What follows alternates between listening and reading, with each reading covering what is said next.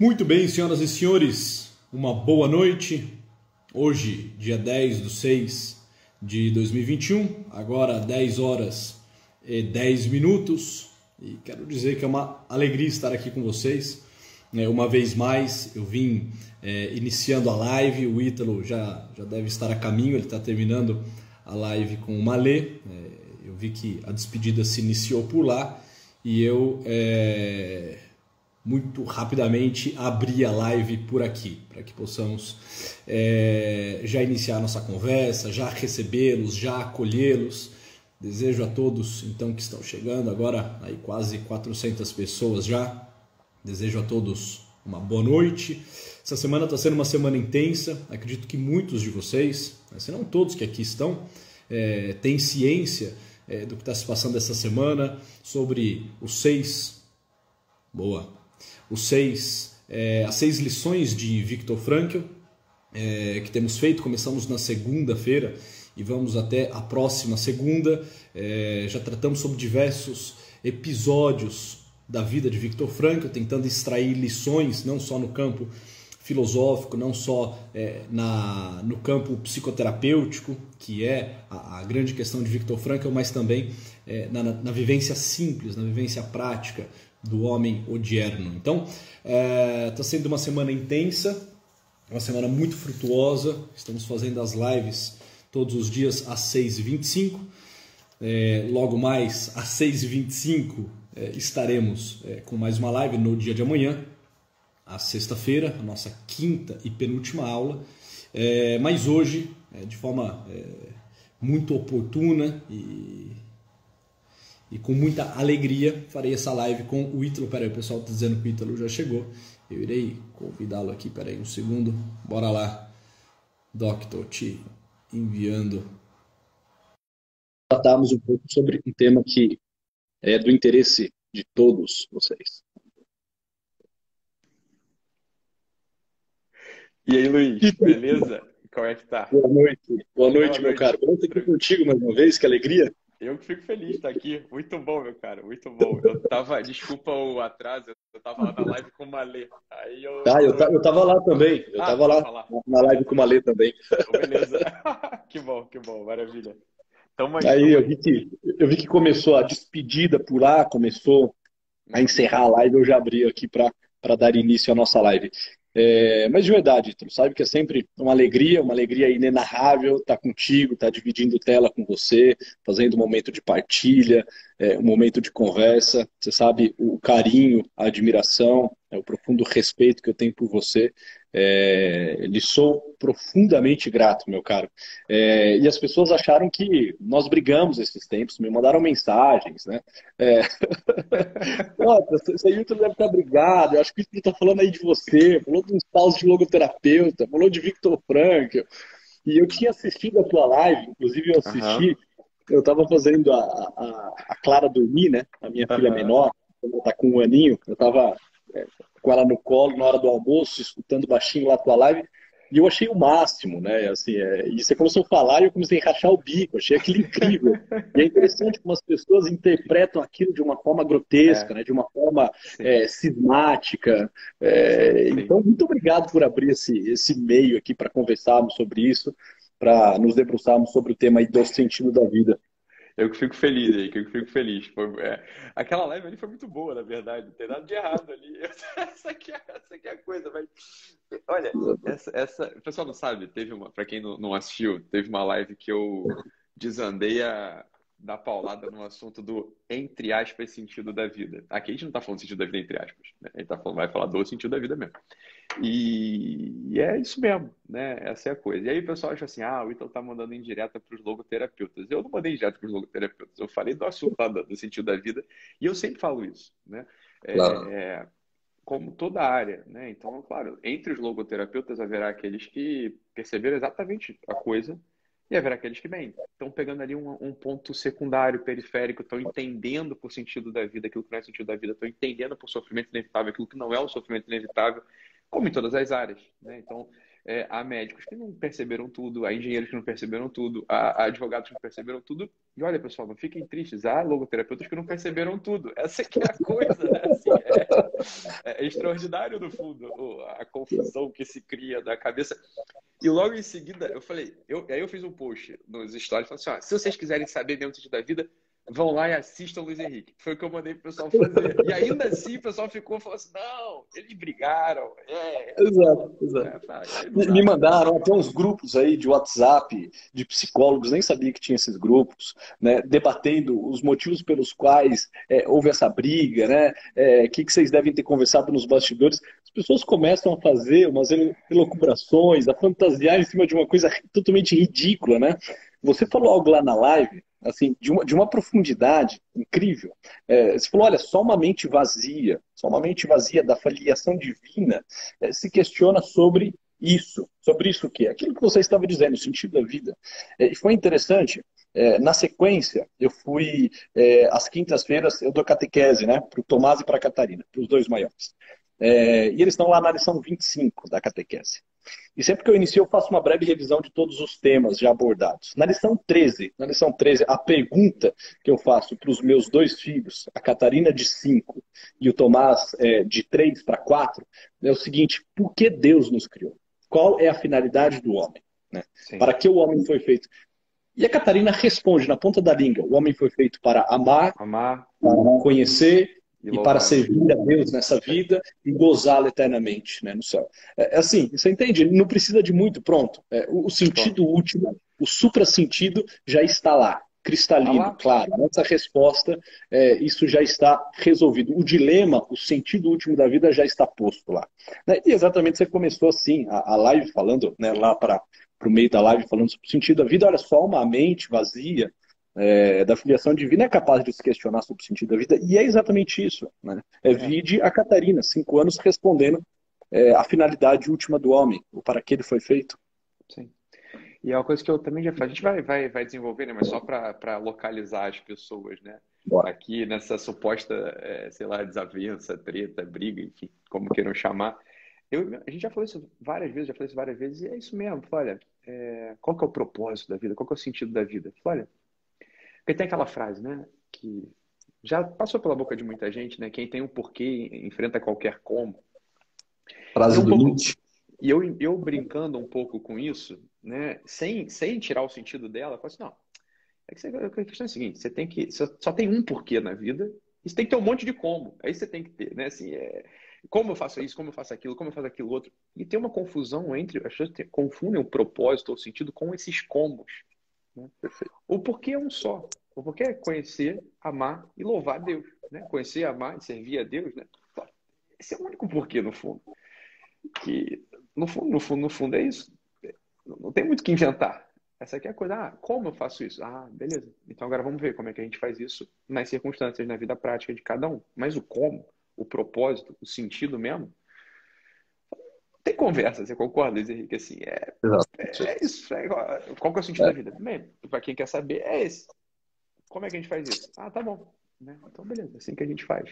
Né? Exato. É, assim Uma coisa faz. que talvez confunda alguns é essa diferença entre aquilo que a gente chama de sentido é que quando nós falamos de sentido, né, nós estamos falando, na verdade, é, do sentido último daquilo que Victor Frankl, pegando um pouco aqui a logoterapia e se apoiando em Victor Frankl na discussão, aquilo que Victor Frankl vai falar do suprasentido.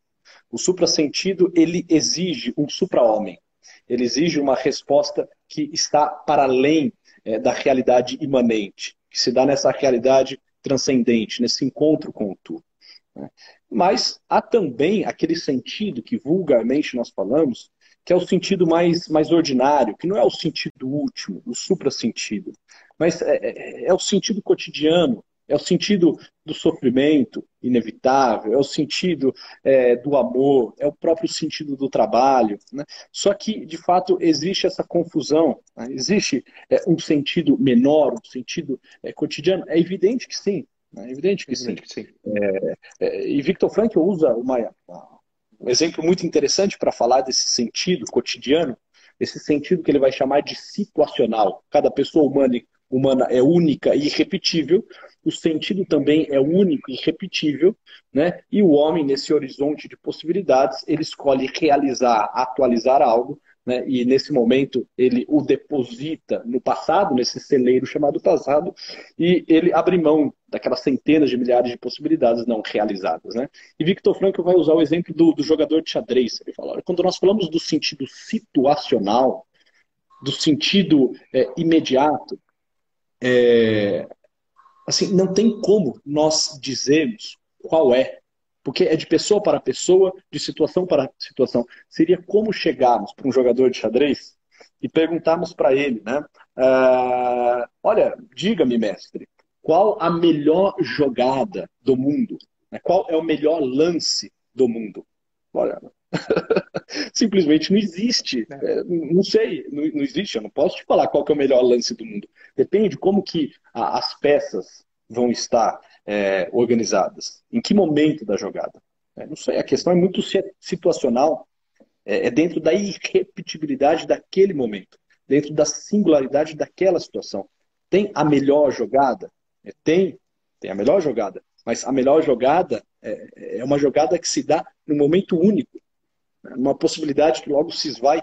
E aí nós poderíamos falar desse sentido. Olha, há um sentido a cada momento? Olha, sim, sei lá, talvez para alguns faz todo sentido estar aqui nesse momento. É, faz sentido estar aqui escutando, refletindo, alguns anotando. Para tantos outros, estar aqui não faz sentido algum, porque tem outras atividades, tem que estar dormindo porque acorda na madrugada e começa a trabalhar cedo, ou porque está né, tá junto com a esposa, ou porque faz mais sentido nesse momento estar lendo um livro do que assistindo uma live. Mas assim, esse sentido, esse sentido mais, mais ordinário, mais imediato, ele não pode ser prescrito. Diferente do suprassentido. Quando nós falamos do suprassentido, nós estamos falando de uma realidade que está é, cristalizada, né? de uma realidade que organiza né, e submete todas as demais. Essa é estática. Esse poderia ser o motor imóvel, por assim dizer, pegando aqui uma é, visão meio tomista. Né? Agora, o sentido situacional não, não é mesmo, Ito? E, e esse sentido o sentido cotidiano, o sentido situacional, né, o sentido circunstancial. Esse sentido situacional, né, para a gente usar o, o termo corrente e, e, técnico, ele só faz sentido se tiver ordenado no suprassentido. Em si, né, qual que é o sentido de uma jogada, né, no lance de xadrez, se desconectada do sentido, se desconectada do sentido da regra do jogo e da finalidade do jogo, que é vencer, né? É, não tem sentido nenhum. Olha, eu, qual que, qual que, é, o, qual que é o melhor, qual que é a melhor jogada aqui? Bem, ah, eu já sei. Eu vou, a minha torre vai pegar o rei que tá lá. É, o é o seguinte, é que tem um cavalo na frente. Não, eu não ligo para isso, né? Eu não, não ligo para a regra do jogo. Fala bem, então você não vai encontrar o sentido. O sentido, o sentido situacional, ele sempre está subordinado a um sentido maior que o dele, para que tenha sentido. Se o sentido situacional não está subordinado ao sentido superior, nenhum ato humano tem sentido. E, no fundo, esse é o vazio no peito de, da maior parte das pessoas. Tentar Ótimo. encontrar o sentido de cada ato, o sentido de cada momento, desalinhado do sentido superior, de um sentido superior. Quando na live eu falei, só tem um sentido, o resto todo. É isso que eu estava falando. Olha, ou o sujeito, ou o sujeito entende e subscreve os sentidos cotidianos, os sentidos vulgares, os sentidos situacionais nesse sentido superior, ou nada fará sentido mesmo. Olha, qual que é o sentido de ir para um campo de concentração? Claro, nenhum, no fundo, assim. É, agora, qual é o sentido de beijar a boca da sua esposa? Nenhum. Qual que é o sentido de, de, de, de, de, educar um filho? Bem, essa que é a coisa. Se, se, se, isso tudo, se esses atos todos, se eles não estão inscritos, se sujeito não percebem o supra-sentido, a vida vai ser vazia. Ainda que aquela pareça a melhor jogada. Ainda que aquele pareça, pareça a melhor coisa ou a coisa boa a ser feita. Né? É, portanto, é isso. Ou, ou o sujeito trata de através, claro, né, da piedade, da, da, da, da transcendência, enfim, é, compreender isso tudo, inscrever, ou né, a vida vai ser um grande sem sentido, ainda que pareça que tudo faz uma, que tudo tem uma racionalidade, uma lógica mais imediata. Perfeito, exatamente, exatamente. A, a, a ideia desse suprassentido, ele organiza é, toda a vida, a vida de valor. É exatamente isso. Olha, qual, qual é o sentido de um campo de concentração?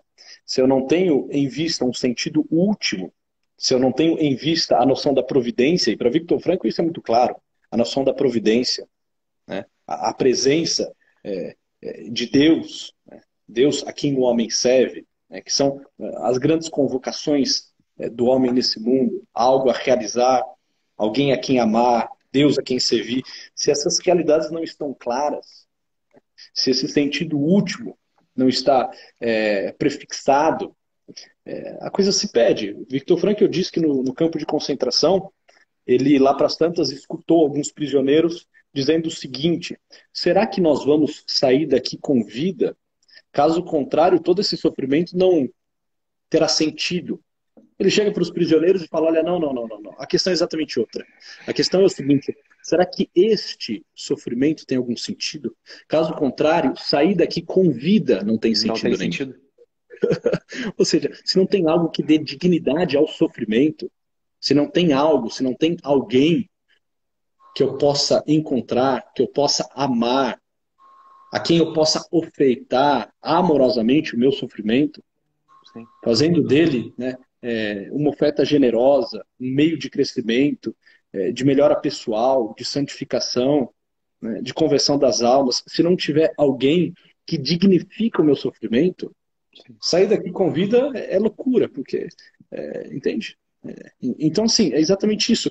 Ter algo lá em cima, e isso me faz lembrar, desculpa, colocar aqui uma outra história, é, me faz lembrar a ideia do, do fakir, sabe, o fakir indiano, né?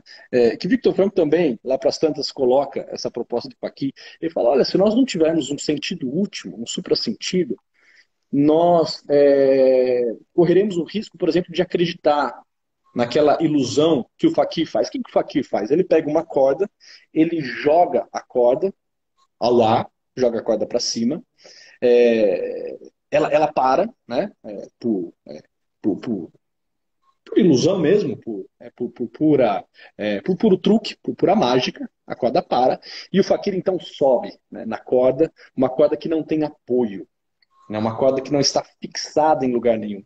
Falou, olha, vai correr o risco se nós acreditarmos que é possível subir na corda, ou seja, viver essa vida, vivê-la enquanto missão, enquanto oferta generosa, enquanto doação, né, é, cumprindo é, com os nossos deveres, se nós acreditarmos que é possível subir nesta corda, sem que ela esteja fixada em algo acima, algo que dá sustento, algo que dá firmeza, algo que dá atenção, nós correremos o risco de ser tolos e acreditar que o faquir realmente sobe naquela corda, não estando a corda fixada em absolutamente lugar nenhum.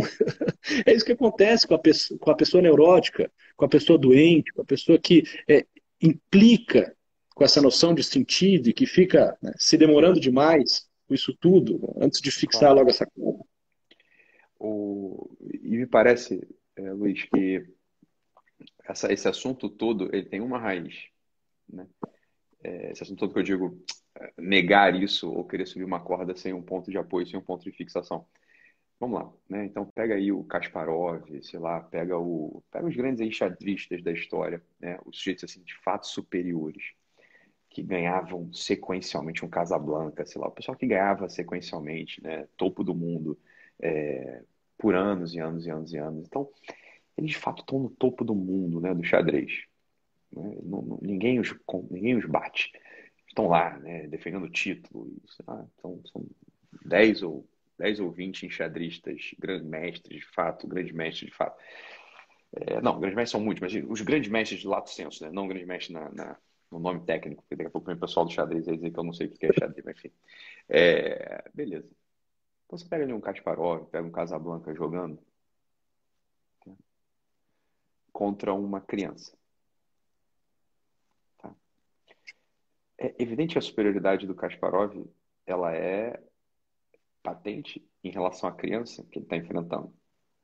No entanto, o Kasparov precisa se submeter a regra do xadrez. Do contrário, ele não seria um enxadrista. Então, ainda que ele seja maior do que a criança, ele é menor do que a regra. Ele é menor do que, ele é menor do que a regra. Nesse sentido, ele é igual à criança. E se ele não tem a humildade de estar submetido às mesmas leis do xadrez, ele não vai ser dito enxadrista. Ele é um charlatão, ele é um, sujeito, é um burro, é um ignorante, é um sujeito que não sabe jogar xadrez. Nesse sentido, aquele que tenta é, encontrar um sentido para sua circunstância, um sentido para sua situação, sem perceber que existe um sentido último para o qual tendem todas as, todos os atos e os amores, enfim, o que, que ele está fazendo no fundo? Ele está sendo soberbo. Ele não está se submetendo humildemente ao motivo para o qual ele foi criado. Então, daí, óbvio, né, foi o que o Vitor Franco falou, a coisa perde sentido. Então, sem um supra-sentido, sem a regra, ou seja, a finalidade estabelecida, compreendida, amada, desejada, sem uma imersão profunda nessa regra, entre aspas, porque para nossa vida isso não é uma regra, para nossa vida isso é o próprio amor de Deus. Sem uma imersão profunda aí, todos os atos, eles são charlatanismo e são fuga. Eles não, não, não, não, têm sentido nenhum. No fundo, no fundo, no fundo. Qual que é o sentido do Casablanca morreu, moveu uma torre na diagonal? Ainda que ele saiba, olha, por que eu vou mover essa torre é, em linha reta? Por que eu vou andar em L com o cavalo se eu sei que eu vou ganhar desse moleque? Ele podia matar, jogar, pá, matei ali o rei e acabou. É, é que isso não é xadrez. O xadrez é dar um passo depois do outro. Mesmo Casablanca, jogando com uma criança pré-escolar, ele precisa de três ou quatro movimentos para dar o checkmate. Ele não consegue dar o checkmate num único movimento mental. Ele precisa se submeter àquela regra para que faça sentido aquele jogo todo. Assim é a vida também, se quiser usar a analogia do xadrez. A vida também é assim. Olha, ou os nossos movimentos eles são coordenados por uma regra de amor, por uma regra de um para, né, o eu para Deus, ou essa busca por sentido, ela é, no fundo, no fundo, no fundo, ela é super neurótica. Ela é super neurótica. Olha, a tua vida vai se tornar um vazio, vai se tornar um sem sentido profundo, porque a soberba falou mais alto, porra.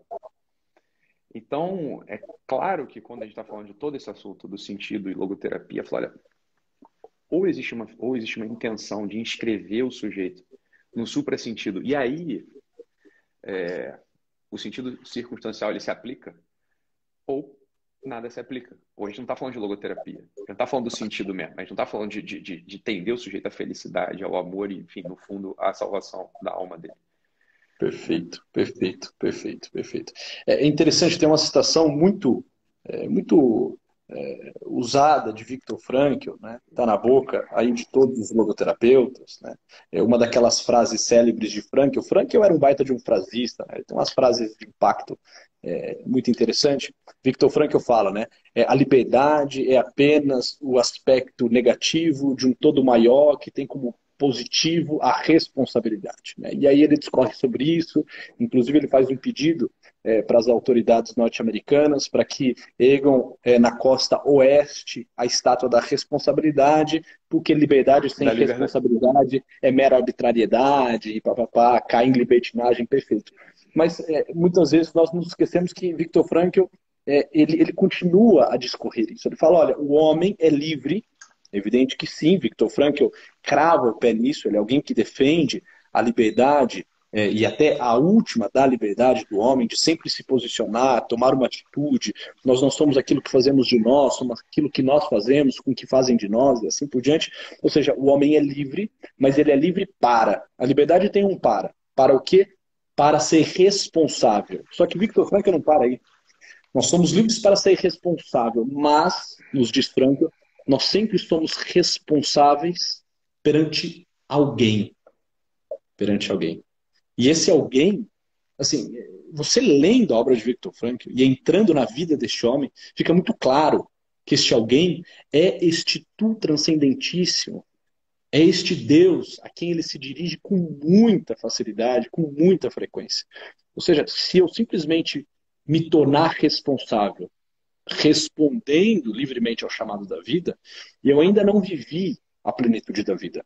Eu só a vivo plenamente quando eu estou diante de alguém, quando eu sei que há uma regra, quando eu sei que nesse tabuleiro né, eu sou livre para me mover, eu, eu consigo responder às coordenadas, porque eu consegui de alguma forma compreender a dinâmica própria do jogo, mas eu preciso me colocar diante de alguém, diante de uma mente que pensou nesse jogo diante de alguém que estabelece as regras e os critérios para que aquilo aconteça de forma séria, harmônica, profunda. Nesse momento, eu vivi, vivi o todo. A liberdade a responsabilidade e coloquei-me diante de alguém. Né? É, esse é o ponto. Então, a, sua colocação aí do xadrez, a, a complementação que você fez do xadrez, impecável. É exatamente isso. O, o Vitor Franco tem uma coisa ainda sobre o sentido, Luiz, que é muito secundária, muito periférica, assim, né? Que passa despercebida, que quase ninguém fala também. Que é lá no Em Busca de Sentido, em algum canto lá, muito tempo que eu não leio, né? Esse, muito tempo mesmo. Devo ter lido duas vezes só, para falar a verdade, o livro, não, não me debrucei sobre ele, tá? É, analiticamente, enfim, criticamente, enfim. Para mim foi muito mais um livro de ensaio, né, de abertura, do que propriamente um livro de estudo, tá? É, beleza.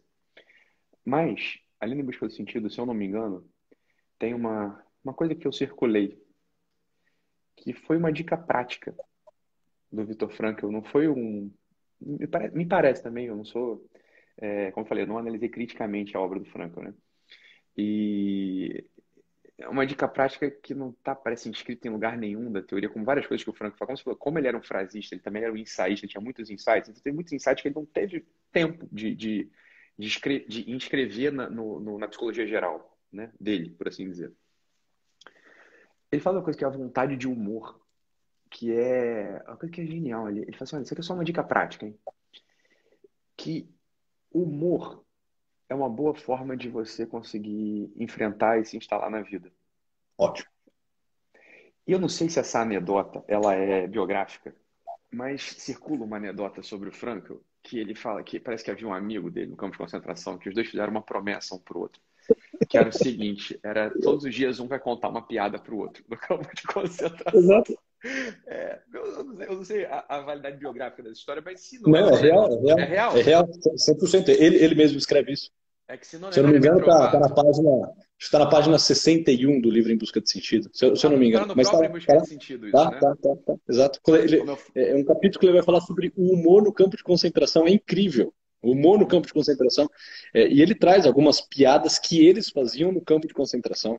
Fantástico. Então tá, então tá lá mesmo. É que, tá lá, tá como lá. eu falei, eu não me debrucei analiticamente sobre a obra, né? E, e, e essa coisa passa despercebida por muita gente. E, muito, e muitas vezes eu, eu, acredito, eu já comecei com muitos logoterapeutas, isso não entra no setting terapêutico, isso não entra como uma técnica. E ele põe isso lá como uma técnica. Falou, olha, claro. olha, isso não é que. Não, talvez não dê para escrever isso dentro de uma psicologia geral que a gente está desenvolvendo aqui, mas é uma puta de uma técnica que eu usei. Ele, né, eu usei para mim, ele falou, né? Eu digo, no campo de concentração, contávamos piadas um para o outro. Exato, é, exato. E, e, e, ele falou, a vontade de humor, você vê que é lido quando ele fala vontade de humor, ele, ele, ele tenta botar esse modo técnico, falar, isso aqui é um, isso aqui é um, um tema, hein? Isso aqui é uma coisa importante para a gente discutir. Claro. E, e, fala, fala. Não, não, não, vai lá, vai lá. Não, vai lá, vai lá. É, é, é, que assim, isso, isso o pessoal está até brincando, foi, foi, foi a aula de hoje, eu dei hoje de manhã a aula sobre, sobre humor. É, mas isso depois, essa ideia do humor em Victor Frankl, torna-se uma ferramenta, uma das principais ferramentas da logoterapia, que é a intenção paradoxal, é, que depois toda a parte da psicologia experimental, a parte é, da linha behaviorista, vai usar e usar por demais. E é uma genialidade de Victor Frankl e é uma ferramenta terapêutica de Victor Frankl.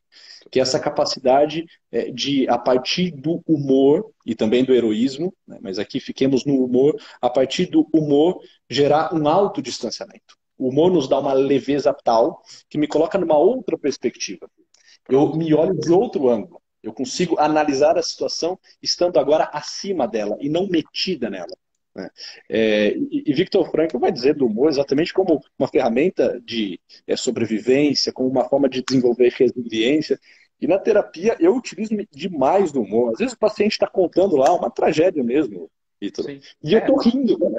Eu tô rindo. Eu, eu, eu, fa eu fazia a mesma coisa. Não por, não por deboche, nem por distanciamento, não, não. nem mas não. Mas é por isso, olha, quando, quando, se eu não me engano, é, e isso é maravilhoso da psicologia contemporânea, data vênia para todos os tomistas. É. Mas a psicologia contemporânea tem um negócio que é extraordinário, eu acho. Que é uma certa. É que é uma coisa que eu acredito muito, que a gente só pode. Não é que só pode, né? Mas que é muito útil recorrer aos mitos e, e à literatura, etc, etc, como. É, como uma ferramenta de, de compreensão psicológica, uma ferramenta de compreensão do homem mesmo. Quando quando Deméter, a deusa grega, ela percebe que Perséfone, se não me engano, Perséfone, sua filha, não está mais entre ela, e que era o amor da vida dela, né? Ela se entristece. E Deméter era a deusa da, das estações do ano, da terra, né? do cultivo da terra, da, do, do, do, revigorar da terra, né? do resplandecer da terra, do, do brotar e da, dos frutos nascerem, etc. Quando Deméter percebe que Perséfone não está mais entre ela, ela se entristece e a terra seca. E ela descobre que a sua filha Perséfone ela foi raptada por Hades, que era irmão de Zeus, né? e deus dos mortos, né? deus do submundo. Então ela está lá no submundo com, com Hades. Ela vai lá se queixar com Zeus, né? pede para Zeus para intervir nesse, nessa querela e tomar de novo Perséfone para ela. Só que Zeus sendo irmão de Hades, não queria se indispor com seu irmão e encontra um arranjo ali. Fala, fala para Deméter o seguinte: olha, vamos então deixar metade do ano, né, três quartos, metade do ano, uma parte do ano Perséfone fica contigo e na outra parte do ano ela volta para Hades e Hades fica com ela. E Deméter, bem, não tem nada que ela possa fazer a não ser aceitar essa, essa proposta, essa tratativa de Zeus e os gregos falam, olha, é por isso que metade do ano a terra seca e na outra metade do ano a terra floresce, a terra resplandece. Porque na metade, em uma metade do ano, Deméter está triste, outono e inverno. E na outra metade do ano, Deméter fica feliz fica alegre porque está gozando e convivendo com a sua filha Perséfone, que é o seu amor. Então, primavera e verão. Né? Beleza. O fato é que, no meio dessa história toda, né, enquanto a coisa ainda estava se resolvendo, Deméter se senta numa pedra e encontra ali uma outra figura mítica e, que a faz rir. Né? Que a faz rir. E, e ela já não ria há muito tempo, ela estava sem sua filha. E ela faz rir, e ela faz, e ela, e ela, e ela, e ela dá um riso, Luiz, que é um riso descrito como aquele riso que às vezes a gente dá. Então tem o riso social, tem o riso de, de, de, de né, de, de, de educação, e tem aquele riso que é a gargalhada a gargalhada ela convulsiona a gente e ela vem do ventre, né? A gente dobra, do, né? a gente fala assim, ri de doer a barriga. Curiosamente, o ventre é aquele mesmo lugar de onde vêm os filhos. Então ela percebe de novo aquele mesmo movimento de vida, de vida no seu útero, de vida no seu ventre e se alegra novamente porque ela, ela sente de novo como se Perséfone tivesse com ela, tivesse renascendo, né? E é curioso que os gregos eles tenham percebido uma coisa. Eles têm percebido o seguinte: olha, é, uma coisa mais triste do que a própria morte, né? É, do que perder a sua vida sem sentido, é perder um filho. E é ali que é a tristeza de perder um filho, de, de, de não ter mais um filho consigo. E, e eles põem uma figura central da história toda como uma virada de chave, um sujeito que faz o outro rir. Né? Então tem uma deusa que faz Deméter sorrir, Deméter rir para que ela consiga, de algum modo, se elevar, né? para que ela consiga, de um modo, restaurar a capacidade dela de enxergar toda a terra, de enxergar que as coisas vão voltar a florescer, de, de perceber que a sua filha daqui a pouco vai estar na aventura do seu seio, vai estar na aventura do seu convívio. E Deméter, ela, de fato, ela é mobilizada por esse sorriso, por essa gargalhada que comunica ela de novo aquele sentido que ela que achava que ela tinha perdido. Olha, o Victor Frankl não sei se ele conhecia o mito ou não, provavelmente sim, porque era um sujeito muito culto. Mas ele dá uma, uma, uma, uma inscrição terapêutica para isso que já estava descrito há milênios no mito de Deméter e Perséfone. Né? Isso não está tá na obra do Frankl. Mas lendo essa coisa, olha, o Frankl, assim como Freud, bem, entre mil aspas, que, que, retomou o mito do Édipo e dali derivou toda a sua psicoterapia, Frankl também está falando uma mesma coisa, que ele está voltando ao mito e está entendendo qual que é a função do humor, qual que é a função da comédia, qual que é a função da graça, que a gente possa passar por esse vale de lágrimas é, humanamente. Não feito palhaços alegres, mas humanamente. Né? E o sorriso que você falou, ele, ele, por uma intenção paradoxal, enfim, na, dentro da, da, da ideia da intenção paradoxal, não, não é que ele te distancia exatamente de você, mas ele te revela o que é você. Fala, a gente é esse bicho que sofre é, a gente é esse bicho que, que, que parece estar escrito aqui nessa terra seca, Quando no fundo, no fundo, no fundo, existe uma terra, existe uma terra florida e resplandecente e cheia de frutos, para qual a gente foi criado. E, e, rir é um pouco tomar posse dessa terra que parece que agora é só árida, é só seca, mas existem as estações. No limite para o homem de fé, para o cristão, o rir é perceber o paraíso que se aventura em algum lugar do horizonte se a gente for fiel a uma certa jornada. Né? Então, não acho que deva passar despercebido e falo aqui para meus amigos logoterapeutas e para todos os outros, né? É, não deve passar despercebido a função do humor na reconstrução das almas que sofrem, na terapia dos espíritos que padecem, né? naqueles corpos que se decompõem, naqueles corpos que se decompõem. Isso tem que estar inscrito mesmo na, na, na terapia, no site terapêutico e na vida familiar, na vida cotidiana, no, no nosso ambiente de trabalho, né? Ótimo, ótimo, ótimo. Excelente. Victor Franco vai citar diversas vezes, é, quando ele fala do humor, um grande amigo dele, norte-americano, o Alport. É, o Alport é da, da, da, Universidade de Psiquiatria norte-americana, né? E Alport tinha uma frase que ele dizia: Olha, é, quando eu estou é, diante de um neurótico e o vejo sorrir, eu alegro-me, pois eu tenho a certeza de que a cura está a caminho. Né? Olha, olha, eu não sabia disso. Eu não sabia disso. Olha. E, e, na clínica é isso, né, Ítalo? Você que durante muitos anos, mais de uma década, trabalhou é, de forma é, incansável na clínica e trabalha até hoje com pessoas em atendimentos também. Quando a gente está diante de alguém é, muito grave, né, que assume a vida com muita seriedade, com muito peso, é, nós percebemos que aquilo sabe, é, é um componente a mais é, para ela desenvolver diversas patologias, para ela se meter presa naquela situação. E quando lá para as tantas essa pessoa começa a rir, não rir dos outros, não é, é zombar de ninguém, mas quando ela começa a rir dela mesma. Na clínica eu experimento muito isso. Quando lá para as tantas um paciente muito sério, fechado, né, semblante é, assim muito grave, começa a esboçar um sorriso. Eu me lembro na hora dessa frase de Alport. Olha, a cura está a caminho e realmente está. Isso é certo, é certo, é certo. É, esse, esse elemento extremamente terapêutico do humor, porque existe algo profundamente cômico no cosmos. E se nós não entendemos isso, a gente não entendeu o que é o cosmos, né? É, Chesterton, que era um, um sarrista, um cara muito bem-humorado, né? É, Chesterton vai dizer que toda vez que ele escrevia nos livros a palavra cômico, desculpa, toda vez que ele escrevia no livro a palavra cosmos, ele já começava a rir, porque ele tinha certeza que lá na edição as pessoas iriam trocar cosmos por cômico, porque sempre acontecia isso na obra dele. Quando ele ia revisar, estava sempre trocado, né? É, cosmos por cômico, que também na língua inglesa é muito similar. E ele falava que começava a rir.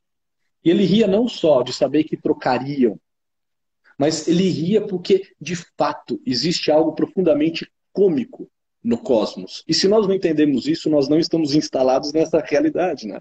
Nós não estamos vivendo a, a vida mesma. A vida, ela precisa, é, é, sabe, de uma gargalhada, é aquilo, né? É, em riso veritas, né? A verdade está numa, numa boa gargalhada. A verdade está numa boa risada. E, e todo esse movimento né, bem, que a gente observa hoje também da falência do humor, a falência dos grandes humoristas, porque estão amarrados mesmo. Eles não podem mais fazer a gente rir de nada. Né? É, a, a comédia vira um panfleto é, ideológico, a comédia vira uma coisa asséptica porque tem medo de ferir sensibilidade. Olha, é, é o contrário. A comédia ela não, é, não, não, não fere sensibilidade. A comédia ela serve justamente para a gente perceber as limitações desse mundo. E sem a função do, sem a função, a possibilidade de, de expressão da arte, do humor, da arte cômica, o mundo vai se tornando um inferno neurótico mesmo. Então, a parte do que a gente está vivendo hoje é justamente por esse amarrado, essa linguagem amarrada, essa linguagem impossível. É muito difícil se comunicar hoje com com ironia com metáfora. É, porque, óbvio, a ironia, a metáfora, a hipérbole, que são, são as tramas da comédia, né? A comédia, uma comédia que não use de ironia, de metáfora, de hipérbole, ela não tem graça, né? Não dá para você fazer uma comédia sem os exageros, sem as subtrações, sem as elipses, É, não, não tem como fazer uma comédia sem isso. O fato é que toda hipérbole, toda, toda, toda metáfora, toda elipse, toda figura de linguagem, ela tem uma imprecisão em si, e essa é a função dessas figuras de linguagem. É, é não ser literal, mas ter sentido. Né? A coisa tem sentido, ela só não é literal. Se é literal, é um texto discursivo, não é um texto cômico. É, isso é óbvio, né? Isso é coisa óbvia. Quando a gente não é mais, quando a gente não pode mais usar essa, quando o sujeito está tá amarrado e não se pode mais usar essas figuras de linguagem porque fere sensibilidades de grupos, fere sensibilidades de, de, de, de pessoas, enfim. O humor cai, acaba o humor. Né? Não se pode mais fazer humor, ou só um determinado grupo inscrito numa corrente política tem a autorização de fazer comédia. Isso não tem graça nenhuma. Isso, isso não tem graça nenhuma. Isso é a perda da liberdade cômica. E o mundo vai se tornando neurótico, sem sentido, estafante, é, obscurecido, limitadíssimo, um vale de lágrimas em última análise. Né? Então, aquilo que eu falei, que eu falava, olha, o humor ele é muito útil para que a gente possa, de algum modo, suportar um pouco melhor o peso do absurdo. É, não é bem essa frase dele, essa frase é minha. Mas o, é isso que está querendo dizer lá. Eu não sei a literalidade da, da, como é que ele escreve vontade de humor, mas é isso. O peso de um certo absurdo da matéria, de um absurdo das circunstâncias, ele é aliviado pelo, pelo humor, que hoje é muito difícil né, a gente conseguir, conseguir observar. Né? Não, se, não se tem mais isso. E é claro né, que o mundo vai se tornar um lugar muito neurótico, como a gente vê né, hoje. Exatamente. E, e, e amarrando isso, porque tá, tá assim, totalmente de acordo com aquilo que falávamos no início, impressionante como que a live foi caminhando é, nesse momento para o humor, mas o humor nos remete também a esse, a esse suprassentido, por quê? É, porque o humor, o humor, ele só é possível né? porque aquele que nos fez é alguém profundamente bem-humorado, não, Vitor? É, Chesterton falava, olha, e tantos outros autores, né? mas Chesterton cravava isso, se tem um, um, um, um atributo de Deus ainda pouco explorado e que talvez é, é a grande nota que precisa ser compreendida é o humor. É, nós pegamos, por exemplo, a pessoa humana. A pessoa humana, ela traz dentro dela uma realidade muito dicotômica. E assim foi feito, assim, é, de forma pensada, de forma proposital. Quando a gente para para pensar na, na, pessoa humana, nós temos algo de animal né? e nós temos algo, algo de, sei lá, extraterrestre. A gente parece uma galinha num puleiro e ao mesmo tempo a gente também parece Sabe, um anjo, a gente tem aspirações altíssimas, a gente se pergunta sobre o sentido da vida, o que me realiza, sobre o que são os valores, né, o que edifica o homem, né, para onde eu vou, da onde eu vim. Mas eu também fico preocupado em saber o que eu vou pedir no iFood, terminando essa live. Né? É, então, então assim, a pessoa humana traz nela algo de profundamente engraçado, cômico. Todo mundo é muito cômico. A natureza é cômica, a criação é cômica. Né? Por quê? Porque é, há uma inteligência né, que nos fez, há uma pessoa, a pessoa divina, né, que nos criou, que é alguém certamente, certamente muito bem humorado. O, e uma chave, que eu não vou, eu não vou explorar isso, não é meu, meu campo, assim, né? Mas talvez um dia, mas assim, uma chave para quem estiver assistindo a gente, muita gente boa está assistindo a gente, né? E pessoas com real é, pujança e vontade intelectual, enfim. É, e eu acho que esse, a coisa do humor de Deus não foi bem explorada e é pouco narrada no fundo, é pouco, pouco dita, porque existe uma diferença muito gritante entre o humor divino e o humor humano. O humor humano, ele se constrói, ou seja, a gente é cômico, a gente, ao construir peças de, de riso, né, textos que fazem os outros rirem, a gente só consegue fazer os outros rirem pela negação, pelas quebras de expectativa. Perfeito. Né? Então, hoje eu fiz uma live sobre isso. Curiosamente, está muito alinhado. Não sei se tinha dado uma aula na manhã sobre humor e minha live hoje, meio de 50, foi sobre humor também, enfim. É... Eu estava falando lá, tava falando lá na live hoje sobre uma coisa, ah, a gente ri porque está faltando alguma coisa, né? Então tem uma expectativa de, e quando você vai ver, pum, não tem. Beleza. A comicidade divina, ela é o oposto da nossa. A comicidade divina se dá pela afirmação permanente, gozosa, ampla, generosa, Isso torna tudo muito engraçado, no fundo. É, o humor divino, ele aparece como uma alegria perfeita, como uma alegria plena, como o gozo eterno. A alegria humana é justamente a percepção de que nessa instalação, quando a gente revela que buscar essa alegria, essa perfeição neste mundo, é engraçado, porque isso não vai dar certo. Então, é, é engraçado, é engraçado ah, eu achei que eu não fosse cair. Como é que vocês riem quando alguém tropeça na rua e derruba o café? Porque é engraçado a gente achar que a gente não vai. É engraçado mesmo a gente achar que a pessoa pode marchar plenamente sem jamais tropeçar na vida. A gente se dá Sim. conta. A gente se dá conta, falou, ah, é mesmo, a gente cai. a gente ri. a gente ri, a gente acha graça. Porque é uma tentativa de. É uma, é uma, é uma percepção, uma abertura para a bondade divina. Falou, a graça, a graça, e agora aqui sem trocadilhos, a graça, o rir e a graça divina, elas se identificam. É, a graça está na graça. É só lá que está a graça. A graça não está em outro canto. A graça está na alegria e na perfeição eterna. Então, realmente não se pode imaginar que Deus é cômico do mesmo modo que o homem é cômico. E justamente porque poucos textos foram escritos sobre. É, é muito pouco uma, uma, é, muito, é muito pouca literatura sobre a raiz e a natureza da comédia, não da comédia né, gênero literário, mas da graça, né, do humor. Os textos sobre isso são, de fato, poucos. Mas é por isso que o homem ri por isso. O homem ri porque, bem, ah, eu percebi. Né? Só em Deus a gente é feliz, só em Deus a gente é alegre plenamente. Olha, a abertura do a, rir, né? rir é uma, uma disposição humana para comunhão com Deus. É claro que o homem pode se fechar imediatamente. Né? Ele pode, a gente pode estar rindo por motivos ris, por motivos parvos. Mas ainda assim, esse riso ele é genuíno. Porque a percepção de que uma, uma, uma vileza e algo parvo é, não, tra não traz alegria, não traz a felicidade mesmo. Você, ah, eu achei que fosse isso, não é? a gente ri. É sempre a mesma coisa, né? A gente ri de deficiência, a gente ri de, de, de, de burrice, a gente ri de, de, deficiência de falência física, a gente. Às vezes a gente acha graça. Por que a gente acha graça? Porque realmente não é engraçado. Assim, realmente, antes não era engraçado, agora é engraçado. Quando se revela a carência das, das instalações nesse mundo, fica muito engraçado, porque a gente tem abertura para graça. Esses sujeitos aí, Luiz, é, esses sujeitos muito sérios, né? eu vejo muito desse pessoal, é, esses homens é, empresários e que falam de coisas motivacionais e que estão andando de helicóptero e de que estão e que estão e tem Lamborghinis na garagem e que tem, são sempre muito sérios, são sempre muito produtivos. Isso não tem graça nenhuma. É por isso que eles não riem mesmo. são sempre muito sérios, isso não tem graça nenhuma. É por isso que eles não riem. Exato. É que não tem Exato. graça. Isso é sem graça. Isso não é alegria. Então tem como você rir. Né?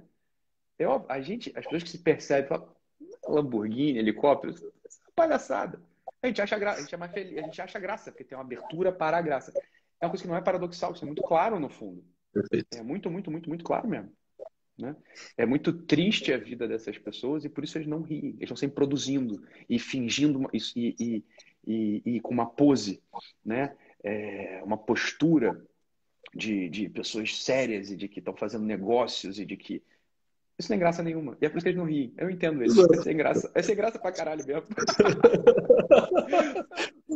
Você tá, dizendo, você tá dizendo aí, cara, tô, então, assim, não, não, tem como, cara. Toca no elemento do humor. Hoje na live, para mim, foi dificílimo falar do humor em Victor Frankl e não ficar discorrendo sobre outros autores. Por exemplo, o Chesterton, porque quando eu penso no humor, eu penso na figura do Chesterton. E ele diz o seguinte: por que os demônios caíram?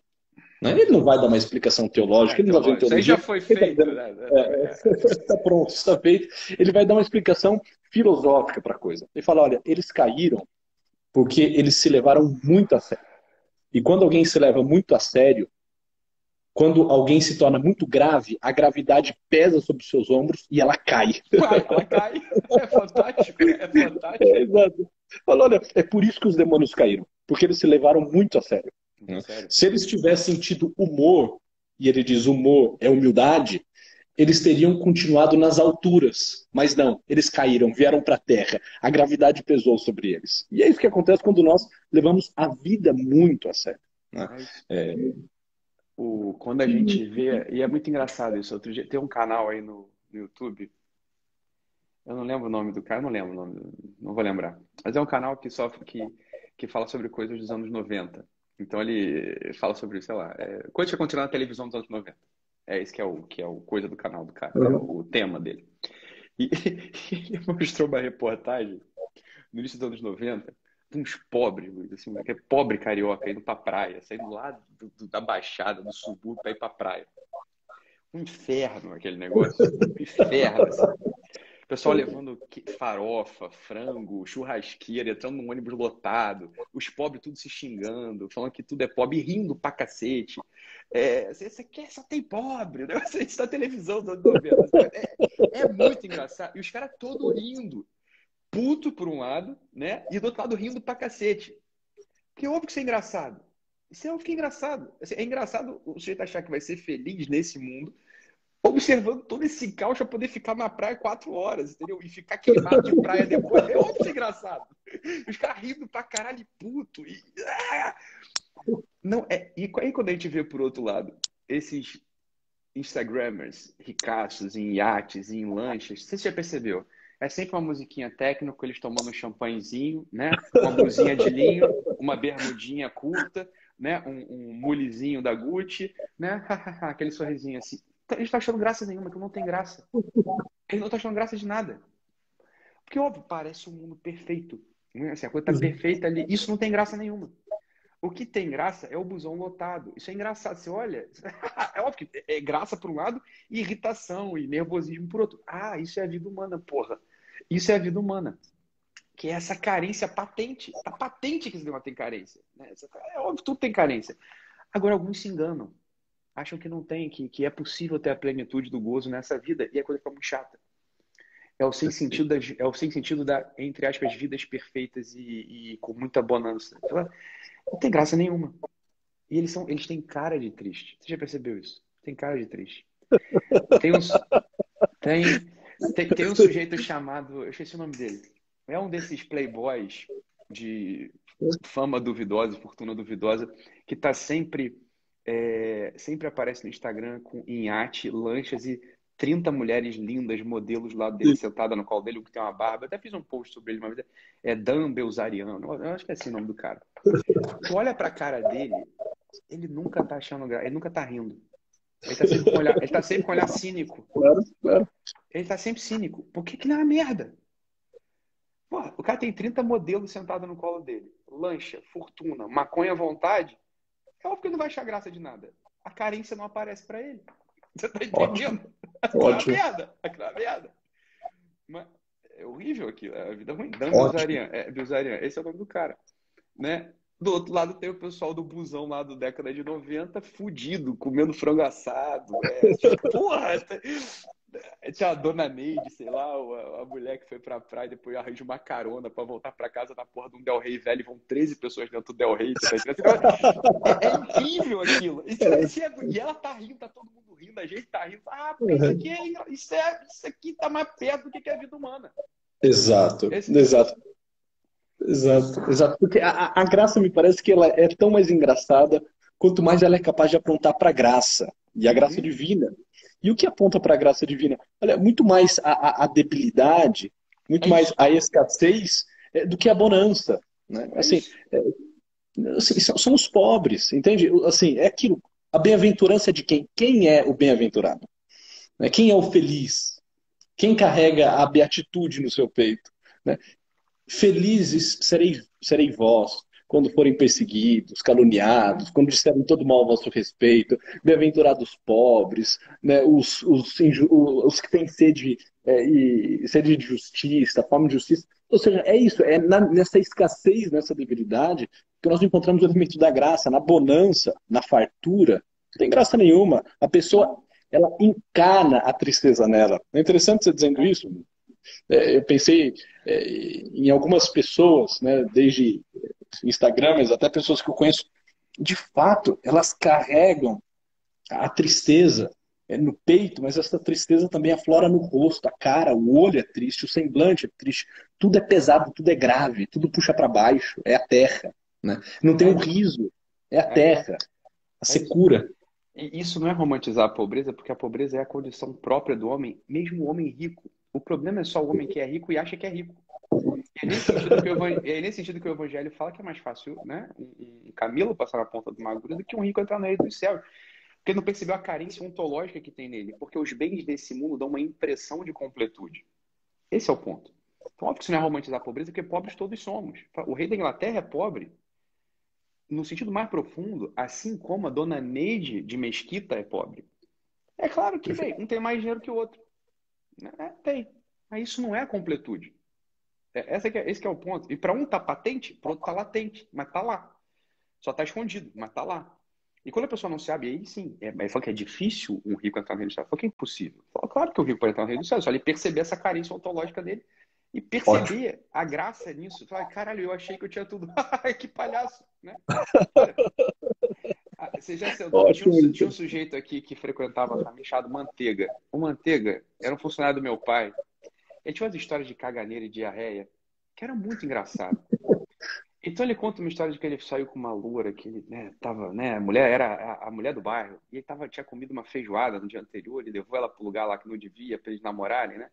E ele teve uma, uma, começaram a se beijar e uma pontada no lado. Depois começaram a se beijar uma pontada no outro. Ela começou a tirar a roupa, pum, uma outra pontada, ele falou, peraí um pouquinho.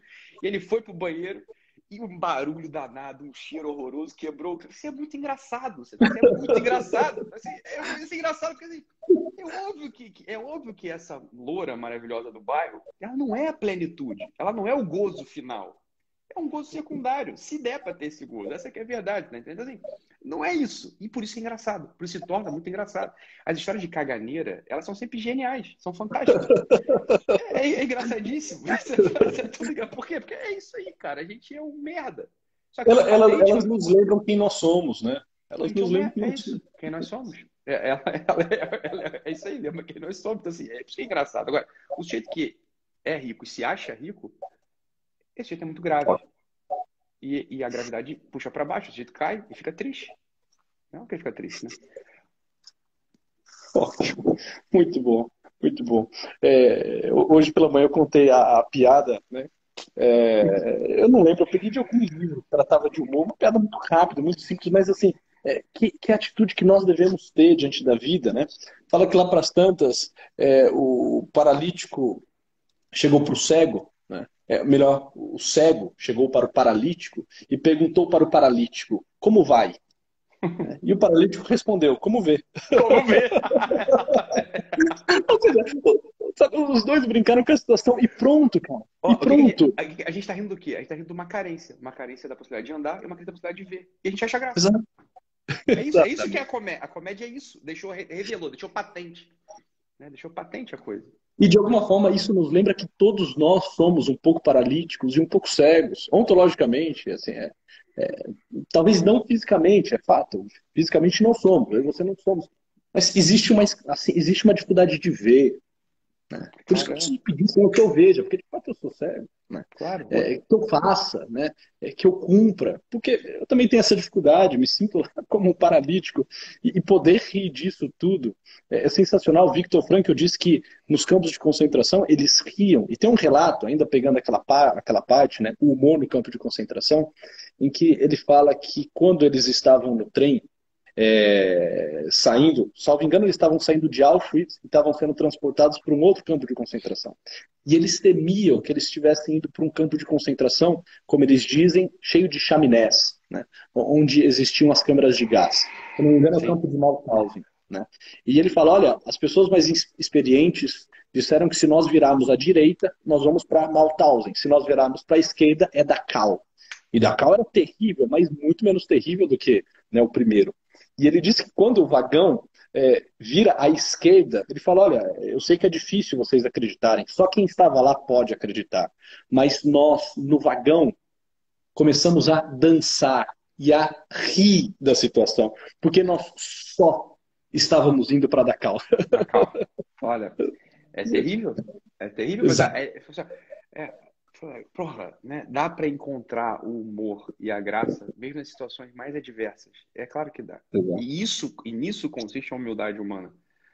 E se quando a gente falar no início da live, sem a humildade, a gente não entende, não entende que existe um, um supra-sentido, um propósito superior. Né? Sem a inscrição nesse propósito superior, tudo vira um sem sentido. É, esse é um ponto fundamental mesmo que, olha, passa despercebido pelos senhores sérios, né? Pelos sotores, pelos senhores sérios, né? De, de, de jaleco, de gravata e tal, que estão tentando falar é perda de tempo sem fim, né? Um psicoterapeuta que não ri, fala, olha, pouco ele tem para te.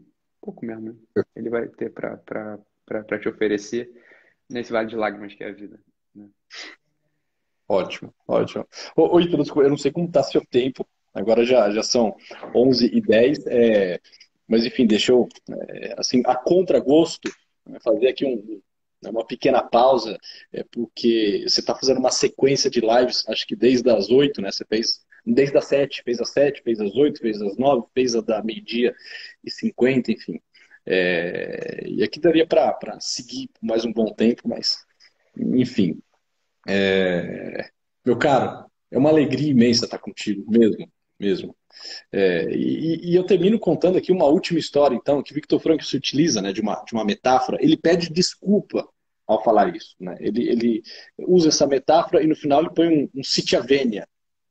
Olha, desculpa, desculpa a comparação.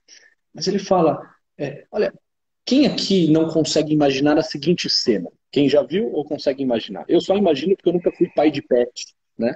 Uhum. Mas é, quem já foi talvez é, consegue se ver nessa cena. Eu falei, imagina que lá para as tantas, é, o dono do cão percebe que há nele uma doença e que essa doença pode precisar ser tratada e leva esse cão ao veterinário.